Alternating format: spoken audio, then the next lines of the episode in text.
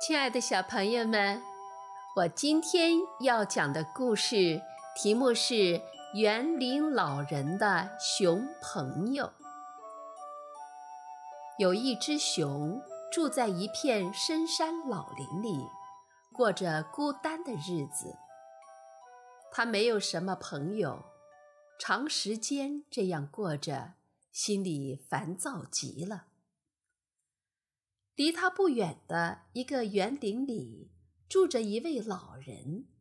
他很喜欢花草树木，但他身边也没有朋友。一天早晨，园林老人决定出去找一个朋友。这只熊也想下山找一个朋友，恰巧就在拐弯处相遇了。老人看到熊，心里很害怕，但他知道在野兽面前不能表现出害怕的样子，否则就会有危险。熊从来不顾什么礼节，想到什么就说什么，于是走上前问老人：“你是来看我的吗？”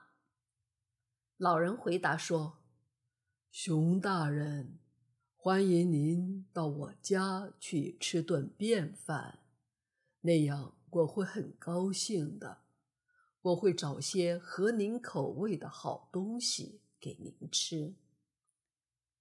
熊很高兴地接受了园林老人的邀请。在去园林老人家的路上，他俩已经成了好朋友。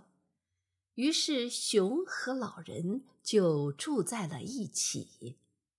熊每天都出去捕猎，把猎物带回来和老人一块儿分享。他还有个非常重要的任务，就是在老人睡着的时候给老人打苍蝇。一天，老人睡得正香的时候。一只苍蝇飞在了他的鼻尖上，熊想赶走这只苍蝇，却怎么也赶不走。他真不知如何办才好。我非逮你不可！这时，熊发怒了：“今儿个我非收拾了你不可！”于是，熊抓起一块石头，照准苍蝇砸了下去。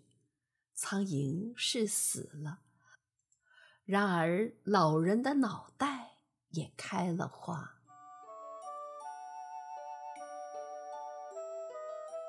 接下来，我再为你讲一个故事，题目是《狼和看家狗》。森林深处的狼很久没找到食物了。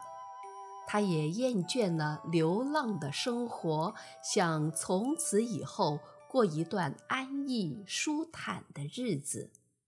于是，他向人类居住的村庄走去。在村口，狼遇到了一只狗，那狗身上的毛闪闪发光，像涂了一层油。再看看自己。筋疲力尽不说，毛色暗淡，双目无神，真如丧家之犬。狼好奇地问道：“狗兄啊，你是怎么混的？容光焕发，精神饱满。”狗得意地说道：“没做什么呀。”只是我为主人看家护院，主人对我好罢了。狼有些不解地问：“你是怎么看家的？是不是要每天很辛苦呢？”狗不紧不慢地说道：“一点也不累呀，轻松极了。白天主人用锁链锁住我。”不让我乱跑乱咬人，晚上就把我放开，让我守夜，防止盗贼偷东西。那你整天被铁链锁着，不就没有自由了？狼问道。没有自由算什么？只要吃饱肚子就可以了，比你这样四处流浪、无家可归、忍饥挨饿强多了。原来是这样，狼有些不屑地说道：“连自由都没有了，那活着还有什么意思呢？我可不想和你一样。”狗嘲笑狼说：“你要自由，那就去挨饿好了，没人理你。”说完，狗就回主人家了。这时候，狼也转过了身，他想早点离开这个地方，因为他要的不仅是吃饱穿暖，还要自由，要自由自在、不受拘束的。活着。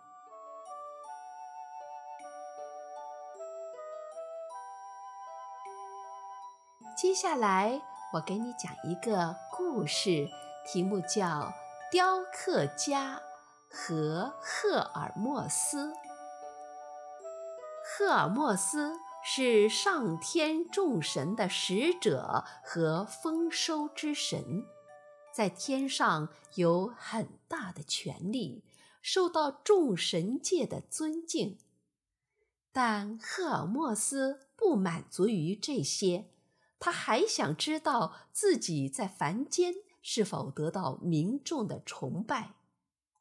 于是，他化妆成一个凡人，来到了人世。赫尔墨斯在人间找了半天，也没找到哪个人对他表示很大的关注。大家都各忙各的，没人理他。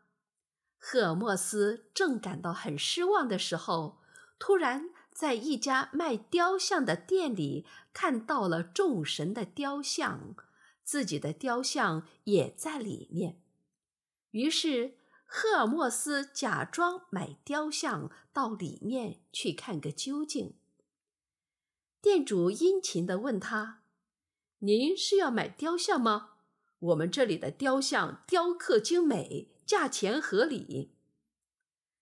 赫莫斯很得意地说道：“我的确想买一些雕像拿回去供奉。”他看到宙斯的雕像，心想：“宙斯是众神之首，不知道值多少钱。”店主主动上前说道。宙斯和赫拉都是两只羊的价钱。赫尔墨斯想，宙斯和赫拉虽然在神界不可一世，但在人间也不过如此呀。赫尔墨斯看到自己的雕像摆在雕像的最里面，便问道：“赫尔墨斯是人间的保护神。”他应该比较贵些吧？店主笑了笑说：“赫尔墨斯也许在天上有一些位置，但这个雕像并不值多少钱。如果你能买下宙斯和赫拉的雕像，赫尔墨斯的就白送给您了。”赫尔墨斯一听，无比惭愧。他怎么也没想到自己在人间竟然受到这种待遇。当店主正要和他再讲价的时候，他不声不响地走出店铺，迅速化为一阵清风，逃离了人间。接下来我要讲的故事题目是。阿里巴巴和四十大盗。很久很久以前，波斯的一座城市里住着兄弟俩，老大叫卡西姆，老二叫阿里巴巴。兄弟俩原本都很穷，但后来，哥哥卡西姆娶了一个富商的女儿，从此就富裕起来，成了当地的一个大富翁。弟弟阿里巴巴没有哥哥那么幸运，他的妻子出身贫寒，二人非常艰苦的生活着。他们的全部财产，除了一间破草屋外，就是三头毛驴。阿里巴巴每天都赶着三头毛驴到森林里去砍柴。然后运到城里卖掉，以维持生计。卡西姆夫妻俩虽然非常富有，却从来没有节济过兄弟一分钱，反而经常讽刺取笑他们。一天，阿里巴巴像往常一样到森林里去砍柴。当他砍好三捆柴，正准备往驴背上放时，忽然听到不远处传来非常急促的马蹄声，紧跟着烟尘弥漫过来。阿里巴巴非常害怕，心想：该不会是遇到强盗了吧？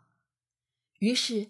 他急忙把毛驴藏到大石头的后面，自己则飞快地爬到了一棵大树上，藏在茂密的树叶中间，留心观察着树下发生的一切。一会儿，一支大约有四十人的马队停在了树下，他们翻车下马，大声吆喝着。阿里巴巴从他们的话语中听出，他们果然是一伙强盗。阿里巴巴屏住呼吸，不敢弄出一丝响动。这伙强盗抬着财物走到一块巨石前，大声喊：“芝麻，开门！”话音刚落，巨石立刻开出一扇门来。强盗们把财物抬进山洞，然后一个个又走了出来。一个头领模样的人又叫道：“芝麻，关门！”大石头轰隆隆的合拢了。这伙强盗跨上马，又从原路扬长而去。阿里巴巴非常惊奇，等到强盗走得看不见影儿时，阿里巴巴从树上溜下来，跑到巨石前面，学着强盗头子的声音大喊：“芝麻，开门！”巨石果然应声而开，露出洞口。阿里巴巴走了进去，立即被眼前的景象惊呆了。石洞里到处堆满了珍珠、玛瑙、钻石、首饰。金币、银币更是数不胜数，整个石洞光彩夺目。看见这么多的金银财宝，阿里巴巴深信这肯定是强盗们数代经营掠夺所积累起来的宝库。阿里巴巴担心那些强盗会重返山洞，于是急忙用口袋。装了三头毛驴能驮得动的金币，匆匆跑出山洞，叫道：“芝麻，关门！”阿里巴巴回到家里，他的妻子看到这么多的金币，非常吃惊，疑心阿里巴巴做了坏事。阿里巴巴向他讲述了事情的经过，他才放下心来。他一屁股坐下来，只顾数那些金币。阿里巴巴说：“瞧你这么数下去，什么时候才数得完呢？你去哥哥那里借个升来量一量吧。”阿里巴巴的老婆一想也是，于是急忙跑到卡西姆家里去借升。卡西姆的老婆一心想了解阿里巴巴的老婆借生量什么。于是他在生的底部抹上一点蜂蜜。阿里巴巴的老婆不知道嫂嫂的诡计，拿着生急忙回到家里，立刻开始用生量起金币来。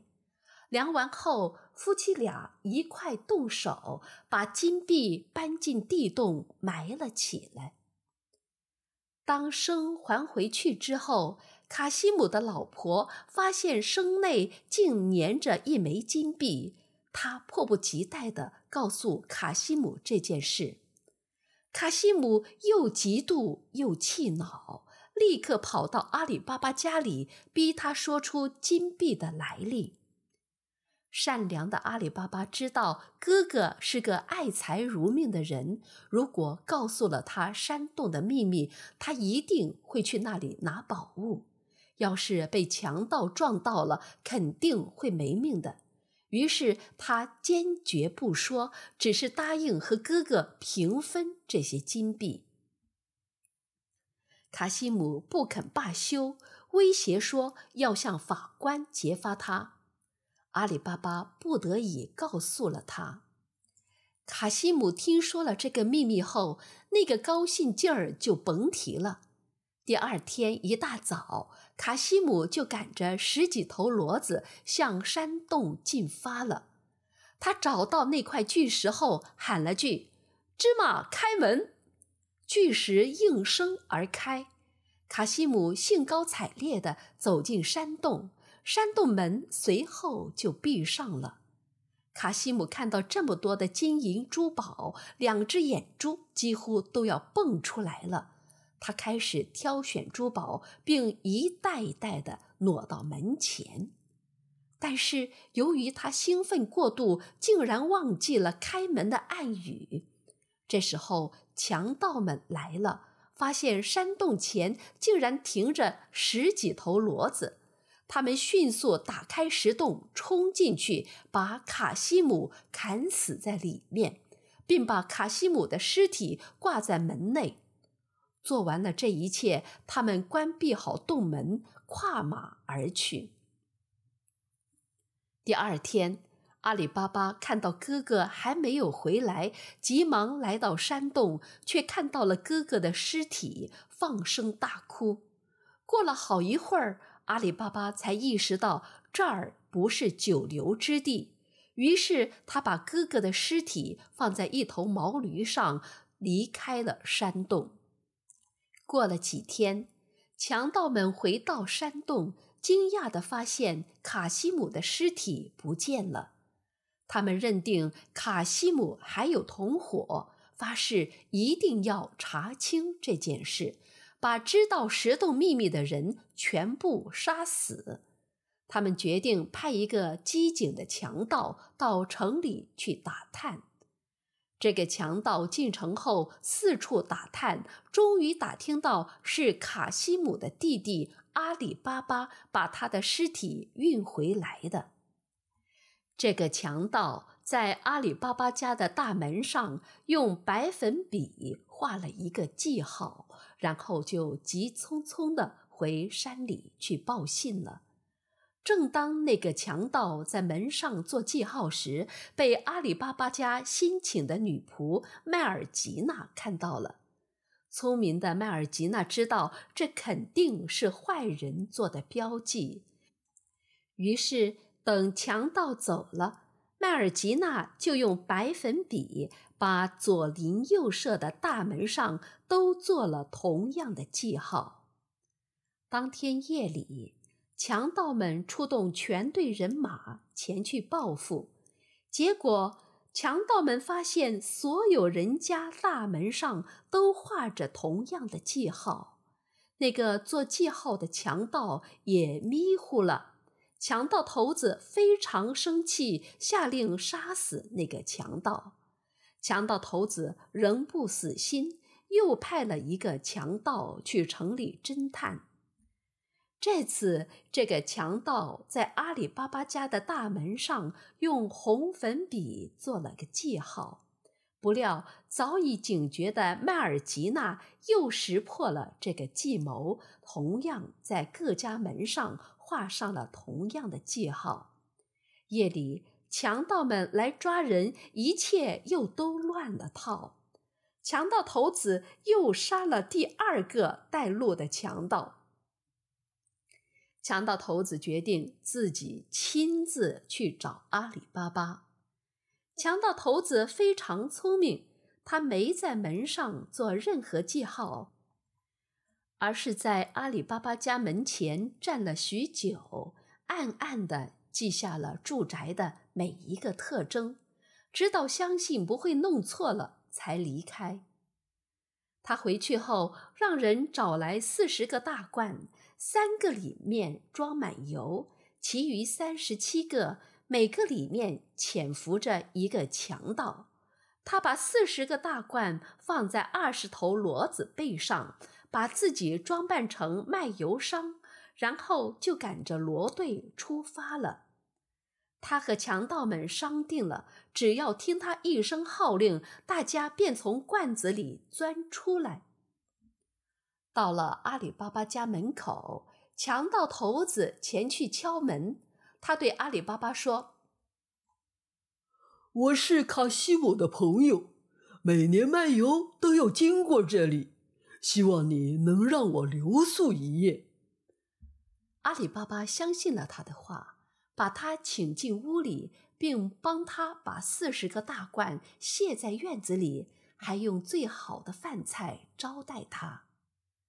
吃完晚饭。麦尔吉娜发现油灯里的油不多了，便拿起油壶倒，可是油壶里也是空的。阿尔吉娜忽然想到油贩子带来的大油罐，当他走进油罐准备去舀油时，忽然听到里面有轻微的声响。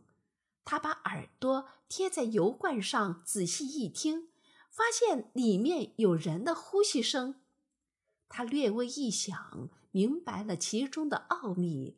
他转身回到仓库，取了满满一坛子油，用大锅烧开，然后往每个罐子里浇了一瓢废油。这样，罐子里的强盗都被烫死了。接下来，麦尔吉娜回到厨房，拿了一把锋利的尖刀。然后悄悄地躲在院子里。深夜，强盗头子见时机已到，跑到院子里发出暗号，但是没有人响应。他以为部下都睡熟了，于是轻轻地走到大罐前呼唤，还是没有人回答。强盗头子掀开油罐，立刻闻到一股皮焦肉烂的味道。这时，麦尔吉娜悄悄地走近他，一刀结果了他的性命。聪明勇敢的麦尔吉娜用自己的智慧战胜了凶恶残忍的四十大盗。